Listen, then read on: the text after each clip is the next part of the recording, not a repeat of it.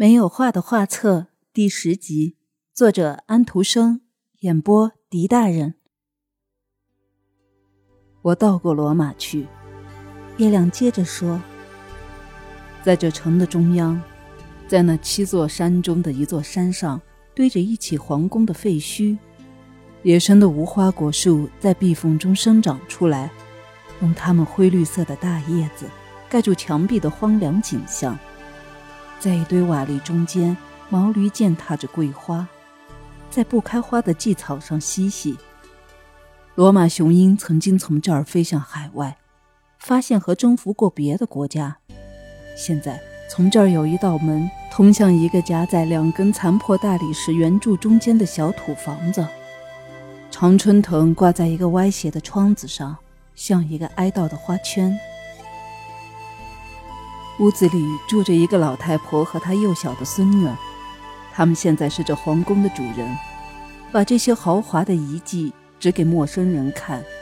曾经是皇位所在的那间大殿，现在只剩的一座赤裸裸的断墙，放着皇座的那块地方，现在只有一座深青色的柏树所洒下的一道长影。在破碎的地板上，现在堆着好几尺高的黄土。当墓钟响起的时候，那位小姑娘，皇宫的女儿，常常在这坐在一个小凳子上。她把旁边门上的一个锁齿孔叫做她的角楼窗。从这个窗子望去，她可以看到半个罗马，一直到圣彼得教堂上雄伟的圆屋顶。这天晚上，像平时一样，周围是一起寂静。下面这位小姑娘来到我圆满的光圈里，她头上戴了一个盛满水的古代的土制汲水瓮，她打着赤脚，她的短裙子和她的衣袖都破了。我吻了一下这孩子美丽的圆圆的肩膀，她的黑眼睛和她发亮的黑头发。她走上台阶，台阶很陡峭，是用残砖和破碎的大理石柱砌成的。斑点的蜥蜴在他的脚旁羞怯地溜过去，可是他并不害怕它们。他已经举起手去拉门铃。皇宫门铃的把手现在是系在一根绳子上的兔子脚。他停了一会儿，他在想什么事情？也许是在想下边教堂里那个穿金戴银的婴孩耶稣。那儿点着银灯。他的小朋友们就在那儿唱着他所熟悉的赞美诗。我不知道这是不是他所想的东西。不一会儿，他又开始走起来，而且跌了一跤。那个土制的水瓮从他的头顶上落下来，在大理石台阶上摔成了碎片。他大哭起来。这位皇宫的美丽的女儿，居然为了一个不值钱的破水瓮而哭起来。他打着赤脚在那儿哭。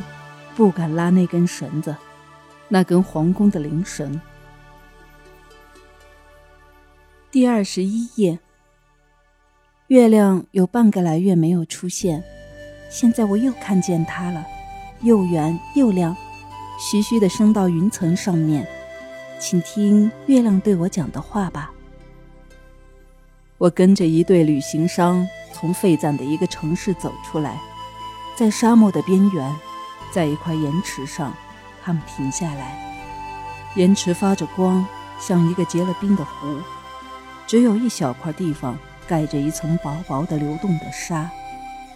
旅人中最年长的一个老人，他腰带上挂着一个水葫芦，头上顶着一个未经发酵过的面包，用他的手杖在沙子上画了一个方格，同时在方格里写了《可兰经》的一句话，然后。整队的旅行商就走过了这块献给神的处所。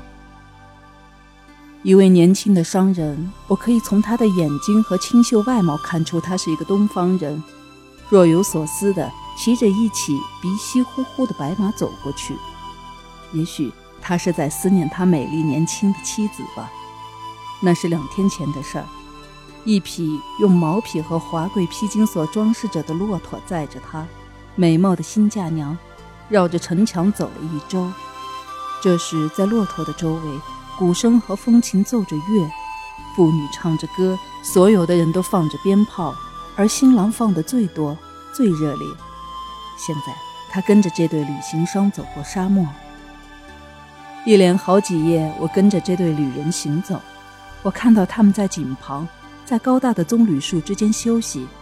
他们用刀子向病倒的骆驼胸脯插进去，在水上烤着它的肉吃。我的光线使灼热的沙子冷下来，同时对他们指出的那些黑石头，这一望无涯的沙漠中的死岛。他们没有遇见怀着敌意的异族人，没有暴风雨出现，没有夹着沙子的旋风袭击他们。家里那位美丽的妻子在为她的丈夫和父亲祈祷。他们死了吗？她向我金黄色的峨眉问。他们病了吗？他向我圆满的光圈问。现在沙漠已经落在背后了。今晚他们坐在高大的棕榈树下。这儿有一只白鹤在他们周围拍着长翅膀飞翔，这儿鹈鹕在含羞树的枝上朝着他们凝望。风貌低矮的植物被大象沉重的步子践踏着。一群黑人在内地的市场上赶完集后，正在朝着回家的路上走来。用铜纽子装饰着黑发的、穿着湛青色衣服的妇女们，在赶着一群载重的公牛。赤裸的黑孩子在他们背上睡觉，另外有一个黑人牵着他刚买来的幼狮。他们走进这对旅行商，那个年轻商人静静坐着，一动也不动，只是想着他美丽的妻子，在这个黑人的国度里，梦想着在沙漠彼岸的他那朵芬芳的白花。他抬起头，但是，恰恰在这时，一块乌云浮到月亮面前来，接着。又来了另一块乌云。这天晚上，我再没有听到别的事情。